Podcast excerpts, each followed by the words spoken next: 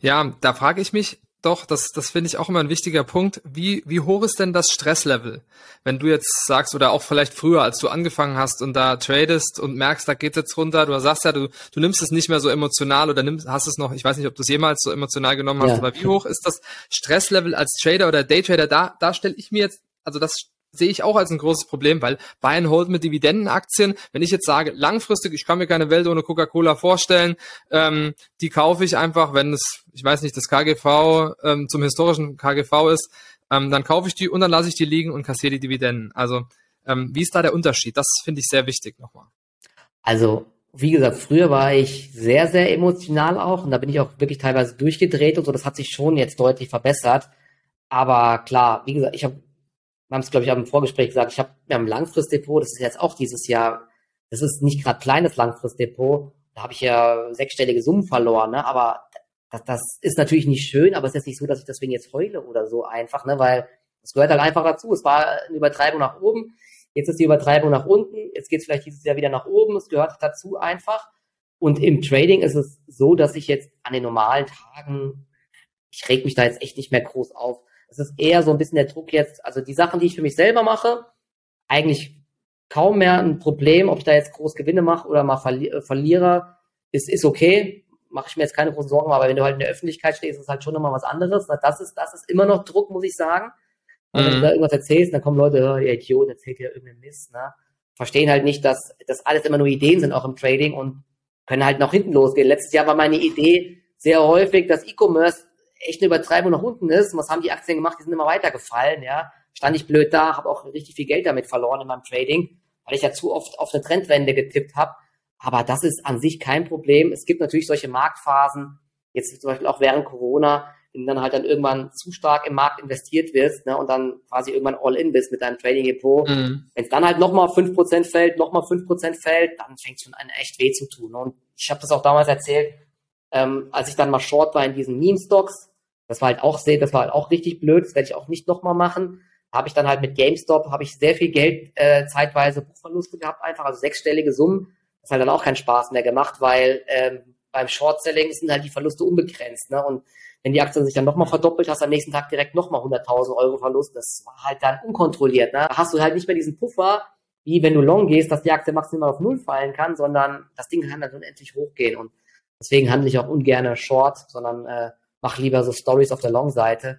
Aber das sind halt immer nur mal so ganz kurze Phasen. Ich sag mal, zu 95 Prozent bin ich da echt mittlerweile ganz entspannt einfach. Und heute freue ich mich zum Beispiel, dass da jetzt meine Ideen schön aufgehen. Zalando, äh, Delivery Hero, Hello Fresh ist 8 Prozent im Plus. Da habe ich im Depot richtig cool. Ja, aber ist es jetzt nicht so, dass ich denke, ey, geil, ich bin der Superheld oder so. Ne? ich habe davor halt auch viel Geld damit verloren. Ne? Und das ist halt, ich habe jetzt zum Beispiel auch ähm, die Idee gehabt, dass BMW, war ich jetzt auch zum Beispiel short, weil im ähm, Autosektor gab es sehr viele negative Meldungen, 2023 ja. wird sehr schwierig. Ja, und die Aktie ist so ein bisschen nach unten abgekippt schon, kam die ganze Zeit nicht über so eine Marke.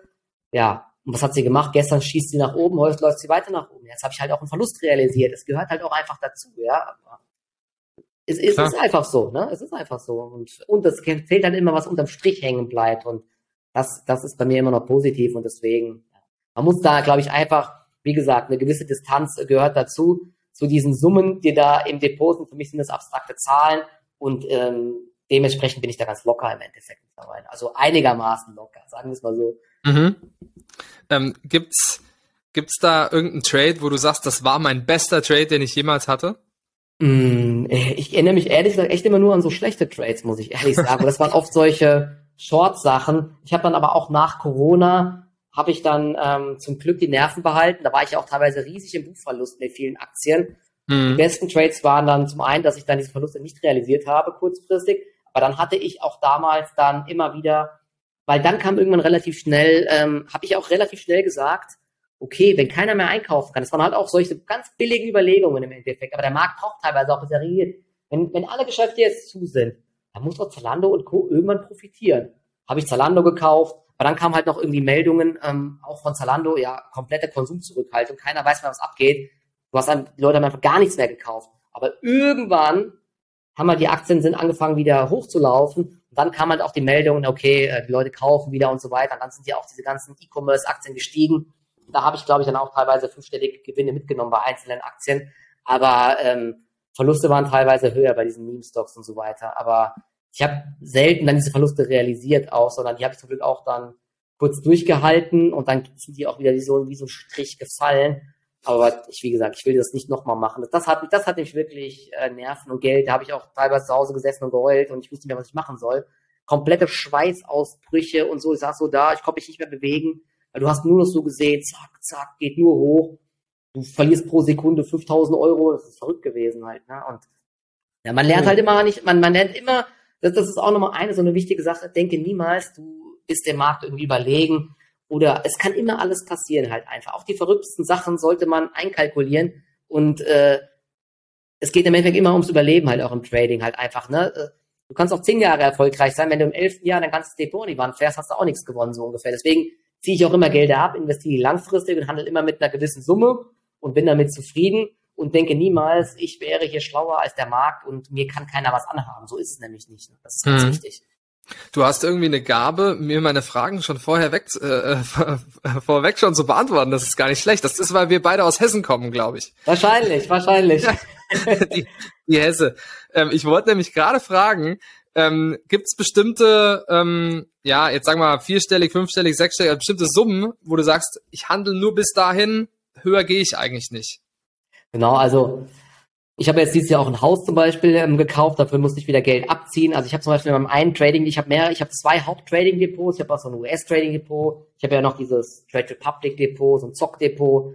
Da sind halt ähm, so 200 bis 400.000 Euro immer drauf, mit denen handle ich und da ziehe ich dann oft auch Gewinne ab. Ich versuche jetzt zum Beispiel dieses Jahr das wieder ein bisschen zu steigern, einfach wie gesagt Level für Level für Level und man muss sich an diese an diese Schwankungen im Tuch immer so ein bisschen gewöhnen, dass man nicht direkt nervös wird und so aber ähm, meine, meine, das sind so die Depotgrößen, mit denen ich fahre und dann, wie gesagt, zehn Prozent Gewichtung pro Aktie. Wenn ich dann jetzt zum Beispiel eine, ähm, keine Ahnung, eine Zalando für 20, 30.000 Euro kaufe und die bewegt sich dann, dann ist das in Ordnung. Ja, ähm, würde ich jetzt nicht machen bei einer Defama zum Beispiel. Ich weiß jetzt nicht, wie viele Aktien dort am Tag gehandelt werden, aber das wäre dann halt wahrscheinlich viel zu viel, weil der Spread viel zu groß ist, du kommst aus dieser Position nicht mehr raus. Aber das sind halt so Summen, die gewöhnt man sich dann einfach. Und das ist auch so eine, Entwicklung im Endeffekt. Ne? Und ähm, Verlusttoleranz, ich lasse halt, also wenn jetzt eine Aktie, wenn ich jetzt im Trade 500 Euro minus bin, ist es halt, ja, ist so. Ne? Ist, wenn mein Depot schwankt viel stärker, dann das gehört halt dazu. Ne? Es kann ja. ja von Minuten sein. Also das ist jetzt nicht mehr, was mich belastet. Aber wenn natürlich jetzt das Ding irgendwie direkt 3.000, 4.000 Euro ins Minus geht, da gucke ich dann schon, ne, was ist hier passiert so ungefähr, dann ziehe ich schon die Reißleine. Oder wenn ich eine komplette Fehleinschätzung habe zu einer Aktie, zu einer Kursreaktion, das kommt ja auch teilweise vor, oder da kommt irgendeine Meldung noch nachgereicht, die habe ich nicht gesehen oder so, ja, dann musst du auch Verluste realisieren. Ja, ja, klar. Du hast doch mal so eine, so eine Challenge gemacht. Ich habe dich äh, schon mal danach gefragt, mit, ich glaube, es war mit Trade Republic aus 10.000 Euro eine Million ähm, ja. zu machen bis 2,26. Wie sieht's da momentan aus? Genau, ähm, das hatte ich mal damals angefangen mit 10.000 und habe ich dann irgendwann noch gesagt, ähm, ich mache das mal öffentlich bei uns, ich poste jeden Trade und so weiter. Und da sind wir auch wieder bei dem Thema. Es ist halt einen riesen, riesen Unterschied, ob du Sachen quasi für dich so ein bisschen machst und so, ne? Und dann hast du mal eine Position da drin, ne? hältst sie mal einfach, die läuft gegen dich. Du, musst, äh, du kannst ja machen, was du willst mit deinem eigenen Depot. Wenn du das natürlich öffentlich machst, dann kommt man direkt die Frage, ja, wieso lässt du das laufen? Wieso verkaufst du das? Wieso kaufst du das? Es gibt halt einen krassen Druck im Endeffekt Dadurch mhm. ähm, macht die ganze Sache natürlich deutlich schwieriger. Ähm, aber das Depot steht gerade, also ich liege da meinem Ziel hinterher, weil ich habe auch gesagt, ich kann da ähm, nur Long-Only handeln sozusagen, weil es Trade Republic kannst, kannst du nicht short gehen und ich handle auch keine Derivate, das heißt nur Aktien, ja. Und da war ja. halt letztes Jahr halt auch wenig zu holen, außer du hättest jetzt in Exxon Mobile und so investiert, aber ja. ähm, das Depot steht bei 41.800 Euro, also wie man das ja. Ah, jetzt, jetzt sieht's nach unten aus. Das ist natürlich spiegelverkehrt, aber. Nee, kann ähm, man gut sehen, kann man gut sehen. Bei mir sieht okay. man. Okay, bei mir sah es gerade falsch herum aus. Wie gesagt, ne, ich habe da jetzt sogar jetzt das letzte Jahr plus drei Prozent gemacht, wo man jetzt da auch sagen könnte, jetzt bin ich hier gerade verschwommen, weil ich mm. gerade davor war. Das ist nicht, das, das ist gar nicht, das ist nicht tragisch. Das ist wegen. Okay, ist vielleicht wegen, erkennt er mich gleich wieder. Genau, aber ja, das ist natürlich letztes Jahr dann extrem schwer gewesen, dort dann ähm, irgendwie was äh, auf die Beine zu bekommen, weil man auch bei solchen Sachen dann nicht so kurzfristig handeln kann, so wie ich es halt mache, mach so vorbörslich und sowas und nachbörslich ein bisschen, weil wenn du halt solche Ideen postest und dann machen das Leute nach mit wenig Liquidität, dann bewegt sich der Kurs direkt und die anderen Leute machen Verluste und so. Deswegen mache ich, halt, mach ich halt solche Sachen heute jetzt gar nicht. Und mhm. Da beschneidet man sich natürlich extrem selber im Endeffekt. Ne? Aber gut, äh, ich probiere trotzdem weiter mein Bestes und jetzt äh, steigt es auch gerade wieder. Und jetzt heute habe ich zum Beispiel ein paar Ideen vorgestellt, weil ich ja, was ich vorhin gesagt habe, wenn hier in Europa diese ganzen äh, Verlierer 2022 gespielt werden, ey, da gibt es in äh, USA ganz viele Beispiele für, ähm, wo äh, die Aktien mal bouncen könnten, so ein bisschen. Da versuche ich jetzt auch mal ein bisschen ähm, mit einzusteigen. Mhm. Ähm, tradest du heutzutage überhaupt noch so viel, ähm, wie, wie du das früher gemacht hast, weil du ja ein eigenes Unternehmen hast? Da gibt ja super viel drumherum, was man da machen muss mit, mit Gruppen und Angestellten und so weiter. Oder würdest du sagen, das hat ein bisschen abgenommen?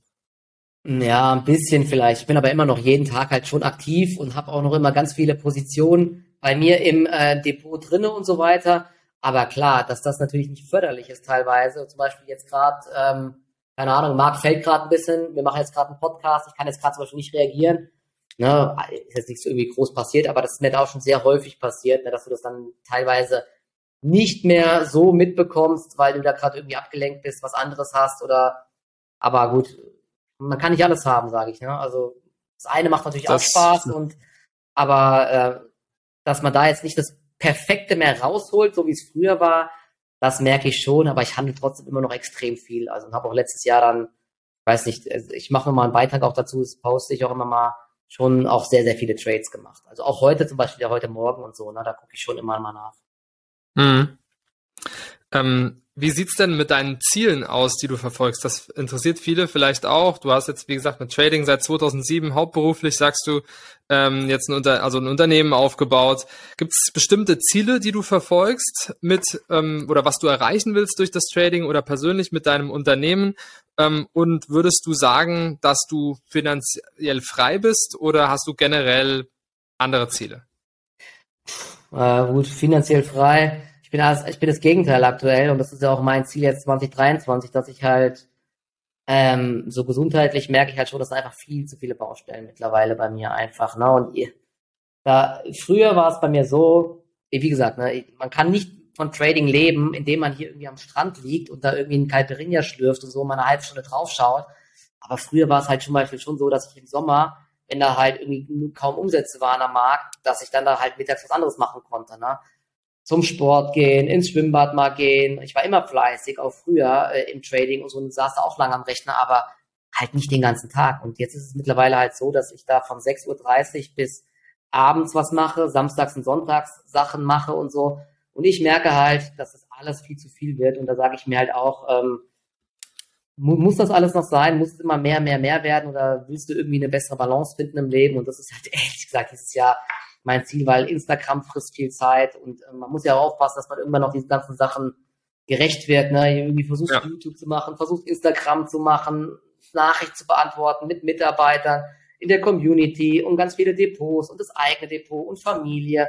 Ja, ist, irgendwann ist halt auch äh, das Glas voll, ja. Und das ist jetzt ehrlich gesagt dieses Jahr mein Ziel, dass ich da versuche, ein bisschen auch eine bessere Balance einfach zu finden. Ne? Und ähm, ist alles leichter gesagt als getan denn man hat sich viele Baustellen aufgemacht, aber das ist auf jeden Fall mein Ziel und nicht irgendwelche finanziellen Ziele, um ehrlich zu sein, sondern eher ähm, versuchen, die ganzen Sachen so in geordnete Bahnen zu laufen, dass ich halt auch wieder mehr Spaß wieder habe, auch an Börse und so, denn wenn du halt zu viele Baustellen hast und so, dann, dann leidet irgendwann alles. Ne? Das ist halt auch sehr schade. Und das ist so mein Ziel dieses Jahr, muss ich sagen.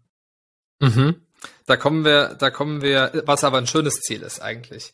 Äh, vielleicht sogar. Ja, ja wie gesagt, ne, auch äh, ganz wichtig. Ne, man kannst, äh, es ist wie so, so eine plumpe Sache. Du bist ja auch noch jünger und so, ne? Aber was bringt dir alles, wenn du daran zugrunde gehst oder wenn du, ja. wenn du 20 Millionen hast, wenn du 50 Millionen hast, aber nie gelebt hast, so ungefähr, oder danach krank bist, ja, oder keine Ahnung, bringt dir auch alles gar nichts halt, ne? Und ich bin jetzt mittlerweile so auf der Schiene, ne? Ich will weiter Gas geben und so, aber halt in Maßen, ne? Ich bin, wie gesagt, ich bin 40 halt und kannst halt nicht mehr irgendwie 12, 14 Stunden unter Strom stehen, sieben Tage die Woche. Also ich merke halt bei mir, es geht nicht.